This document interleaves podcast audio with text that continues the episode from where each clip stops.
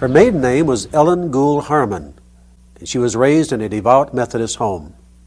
Her Methodist family came under the influence of William Miller, a powerful preacher. He taught that Christ would return first in 1843 and then on October 22, 1844, supposedly the Jewish Day of Atonement for that year. However, using information from the Universal Jewish Encyclopedia, we find that in 1844, the Day of Atonement began after sundown, September 23rd, not October 22nd. So this crucial date in Adventism was flawed, incorrect from the very beginning. William Miller's meetings were marked by much emotionalism and a great deal of hysteria over Christ's imminent return. Ellen Harmon was a willing participant, but when Christ did not return when Miller predicted, she dissolved into tears and prayers and remained, as she said, in this hopeless condition for months. Ellen White just could not accept the fact that Christ did not return in 1843 or 1844. She could not admit her mistake. Interestingly enough, William Miller did. Instead, she claimed she had a vision from God, the first of many. I have seen that the 1843 chart was directed by the hand of the Lord, and that it should not be altered, that the figures were as He wanted them, that His hand was over and hid a mistake in some of the figures. Rather than admit that she was in error, Ellen Harmon claimed that God was the one who had made the mistake and had covered it up himself. Ellen's controversial vision forced the readjustment of many Adventist dates and doctrines, even though the 1843 date had now been adjusted to 1844. It was still in error. Nevertheless, the 1844 date became the foundation for many Central Adventist doctrines and beliefs, which continue to be held to this day. She became Ellen White upon her marriage to another former Millerite believer, James White, in 1846.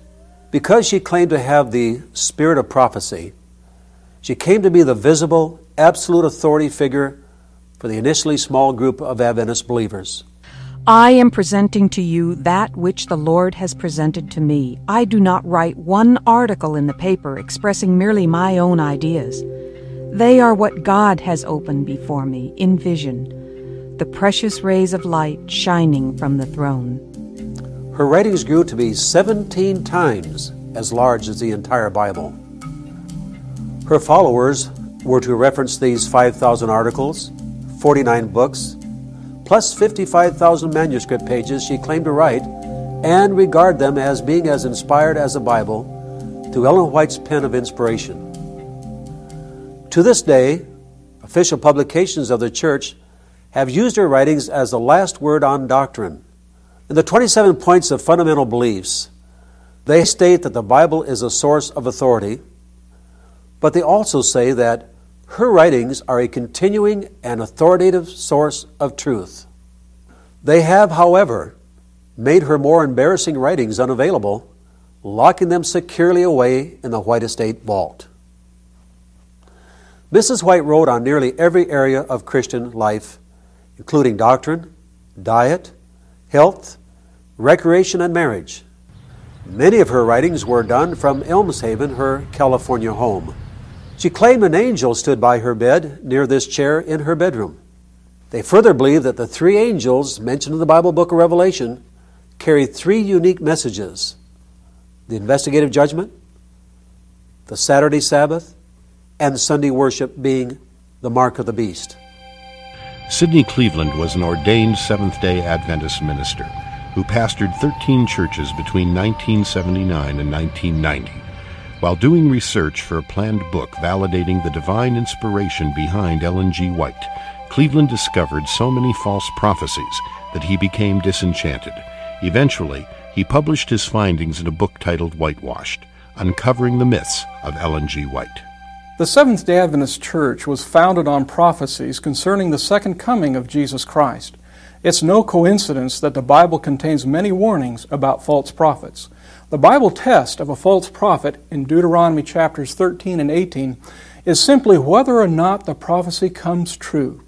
It's a matter of historical record that the following prophecies of Ellen G. White did not come true as she foretold. Then I was pointed to some who are in the great error of believing that it is their duty to go to Old Jerusalem and think that they have work to do there before the Lord comes. I saw that Satan had greatly deceived some in this thing. I also saw that Old Jerusalem never would be built up. The exact opposite of Ellen White's prediction has happened. Old Jerusalem has been greatly built up in the years since 1948 when Israel became a nation. She was absolutely wrong. Again, Mrs. White foretold in early writings that she would be among the living saints when Jesus returned. Soon our eyes were drawn to the east, for a small black cloud had appeared, about half as large as a man's hand, which we all knew was the sign of the Son of Man. The graves opened, and in the same moment we were changed and caught up together with them to meet the Lord in the air. Mrs. White was not among the living saints seen in her vision. This event did not occur in her lifetime. We are still looking for the glorious return of our Lord Jesus Christ. Rather than being caught up with the living saints at Jesus' return, Mrs. White died on July 16, 1915, and was buried beside her husband James. Another one of her prophecies failed. Like others of her time, Mrs. White taught the imminent end of the world to spur on her workers. In early writings in the 1850s, she urged the new converts on, telling them they only had a few months to wait. But now time is almost finished, and what we have been years learning, they will have to learn in a few months. These were not isolated prophecies, but restated over and over again. In May 1856, at a church meeting in Battle Creek, Michigan, Mrs. White boldly stated I saw that some of those present would be food for worms, some subjects for the seven last plagues and some would be translated to heaven at the second coming of Christ without seeing death. In biblical times, she would have been stoned to death for being a false prophet. Mrs. White did not confine her prophesying to the events surrounding the coming of the Lord, but prophesied how foreign governments would act against the United States. In 1862, Ellen White predicted the downfall of the United States following a great war involving many nations. During the Civil War, she prophesied that England would declare war on the northern states and humble them into the dust. Said the angel, When England does declare war, all nations will have an interest of their own to serve, and there will be general war, general confusion this nation will yet be humbled into the dust. History proves the utter error of this prophecy. England did not declare war on the northern states. Other nations did not join in. The United States of America was not humbled into the dust in defeat. Mrs. White, again, clearly to the objective mind, prophesied falsely. Mrs. White, in a vision, also claimed to have traveled, complete with wings, to various planets which were full of inhabitants. She reported meeting Enoch on a distant planet during one of her journeys. Other times, she saw angels using Golden Gate passes to go in and out of heaven. Some of her so called visions reflected her own racist views. For example, she believed that certain races of people were the result of sexual relations between man and animal, which she referred to as an amalgamation. Every species of animal which God had created were preserved in the ark. The confused species, which God did not create, which were the result of amalgamation, were destroyed by the flood. Since the flood, there has been amalgamation of man and beast, as may be seen in the almost endless varieties of species of animals and in certain races of men. Despite the unbiblical nature of her visions, her followers continued to accept her as God's messenger and her writings as inspired as the Bible. Today, Seventh day Adventists strive to be included as mainline evangelical Protestant Christians, and therefore object very strongly to any hint that they may be teaching cultic doctrines. Who can deny the total reliance of the group on the teachings of Ellen G. White? She may not be called their Messiah, but is certainly their messenger of God revered by all. Ellen G. White knew how to pressure people into submission. First, she would claim to receive a reproof from God for the person, which she would air publicly through her testimonies.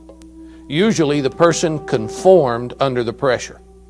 I have uttered reproofs because the Lord has given me words of reproof for the church. In 1982, an Adventist pastor, Walter T. Rea, released this book called The White Lie. It was dedicated to all those who would rather believe a bitter truth than a sweet lie. He loved Mrs. White's writings and thought that he should read what she read he began to see huge amounts of plagiarism in her writings. Through diligent research, it was discovered that her supposed inspiration from God had been borrowed from other authors without proper credit being given to the original sources. Her major books, including Patriarchs and Prophets, The Desire of Ages, The Spirit of Prophecy, The Great Controversy, Selected Messages, The Acts of the Apostles, Christ's Object Lessons, counsels on stewardship, evangelism, fundamentals of Christian education, gospel workers, messages to young people, the ministry of healing, my life today, prophets and kings, sons and daughters of God, steps to Christ, testimonies to the church, thoughts from the Mount of Blessing, and others contain plagiarized materials stolen from earlier writers. One book, Sketches from the Life of Paul, was plagiarized in its entirety by Ellen G. White. It resulted in a lawsuit, and the book was quickly taken out of print. Equally as shaky were the visions she claimed to have from God. Some of these visions turned out to be nothing more than verbal descriptions of paintings and drawings that she had seen in previously published books by other authors. As to salvation by grace through faith in Christ alone, Adventists have added the investigative judgment the keeping of the Sabbath, and obedience to the Ten Commandments, and other Old Testament laws as requirements for salvation. Dale Ratzlaff was a fourth generation Seventh day Adventist who served as a pastor and Bible teacher. He was educated in their school system from first grade through seminary. His extensive and in depth knowledge of the writings of Ellen G. White eventually led him to write two books The Cultic Doctrine of Seventh day Adventist and Sabbath in Crisis. The investigative judgment doctrine that Seventh day Adventists still cling to came from a reinterpretation of William Miller's failed prophecy that Christ would come to the earth on October 22, 1844. At first, Adventists believed the door of mercy was shut on that date. Ellen G. White, with prophetic authority, supported both this date and the shut door belief. Her first vision contained a fearful judgment on Adventists who had given up the 1844 message called the Midnight Cry. She said they had fallen off the path to heaven. It was just as impossible for them to get on the path again and go to the city as all the wicked world which God had rejected. Years later, when her first vision was reprinted, even though the preface stated that no changes were made in idea or sentiment. The portion of her vision which taught the shut door to salvation was just left out. After 1851, the other shut door passages were either dropped or reinterpreted. An explanation for the 1844 disappointment had to be found. Two Millerites, Hiram Edson and Mr. Crosier, introduced a new sanctuary theology which taught that instead of Christ coming visibly to earth in 1844, he entered for the first time the most holy place in heaven. This new teaching gave them a way out of their dilemma without actually admitting their error. Ellen G. White immediately put God's endorsement on this new explanation for the date October 22, 1844. The Lord shew me in vision more than one year ago that Brother Crosier had the true light of the cleansing of the sanctuary. All doctrines were soon adjusted to fit 1844 as the cleansing of the sanctuary and the beginning of the investigative judgment.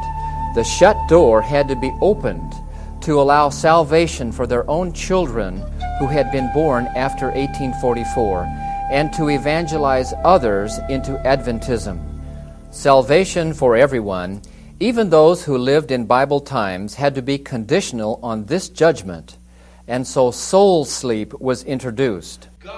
Mark Martin is currently pastor of Calvary Community Church in Phoenix, Arizona. He is a former Seventh day Adventist pastor who resigned after being forced by the Adventist authorities to choose between the teachings of Ellen G. White and the Bible. Ellen G. White stressed the keeping of the letter of the law along with many added rules to put one on the road to salvation. She had no patience with Christians who dared to say, I am saved. We are never to rest in a satisfied condition saying, I am saved. They pervert the truth. They declare that we have only to believe on Jesus Christ and that faith is all sufficient, that the righteousness of Christ is to be the sinner's credentials. This class claim that Christ came to save sinners and that he has saved them. But are they saved? No. The Adventist view of salvation is that Jesus made the down payment for our salvation at the cross. But once you've accepted his offer of salvation, you've got to keep making up the monthly installments. So, not really relying upon the grace of God alone to save them, Adventists are striving to be rigidly obedient and this makes for an inflexible, guilt ridden, legalistic lifestyle. Despite modern Adventist attempts to soften law keeping, Ellen White's teachings are unmistakable. No one is saved who is a transgressor of the law of God. Salvation by grace through faith alone is the heart of the gospel. But the Adventist doctrine of the 1844 investigative judgment colors all their major doctrines. It was because of this false teaching, which amounts to nothing more than a judgment of works which determines salvation, that the unbiblical doctrine of soul sleep was introduced. Obviously, you couldn't have believers going to heaven when they died before their lives were supposedly judged. What if they hadn't been good enough? They'd have to leave heaven, right? So the Adventists teach that when a person dies, he or she goes into the grave, into non existence. But this teaching flies in the face of the Scriptures, which clearly state that to be absent from the body is to be at home with the Lord, 2 Corinthians 5 8. And when a believer dies, he departs and is with Christ, Philippians 1.23. Another thing that people might not be aware of is that Seventh day Adventists do not teach the biblical doctrine of hell. One of the primary distinctives of Seventh day Adventism is the keeping of the Saturday Sabbath. To keep the seventh day is seen as a mark of true loyalty to God. The idea of the seventh day Sabbath was not original to Ellen White, though. It was, in fact, initiated by a Seventh day Baptist contact and Joseph Bates, who subsequently talked James and Ellen White into the idea in 1846. Ellen obliged by conveniently having a vision and this introduced the teaching to her followers. I saw that the Holy Sabbath is and will be the separating wall between the true Israel of God and unbelievers. The Sabbath will be the great test of loyalty. When the final test shall be brought to bear upon men, then the line of distinction will be drawn between those who serve God and those who serve Him not. The keeping of the true Sabbath is an evidence of loyalty. One class received the mark of the beast, the other, choosing the token of allegiance to divine authority, receive the seal of God. So, failing to keep the Sabbath resulted in one receiving the mark of the beast and losing one's eternal life. Today, the view is equally severe. On page 167 of the Adventist publication, 27 Fundamental Doctrines, it says, when this issue is clearly brought before the world, those who reject God's memorial of creatorship, the Bible Sabbath, choosing to worship and honor Sunday, in the full knowledge that it is not God's appointed day of worship, will receive the mark of the beast. This mark is a mark of rebellion. So, even today, Seventh day Adventists have made salvation ultimately dependent on which day of the week one worships. Mrs. White has no support at all for linking the seal of God with Sabbath keeping.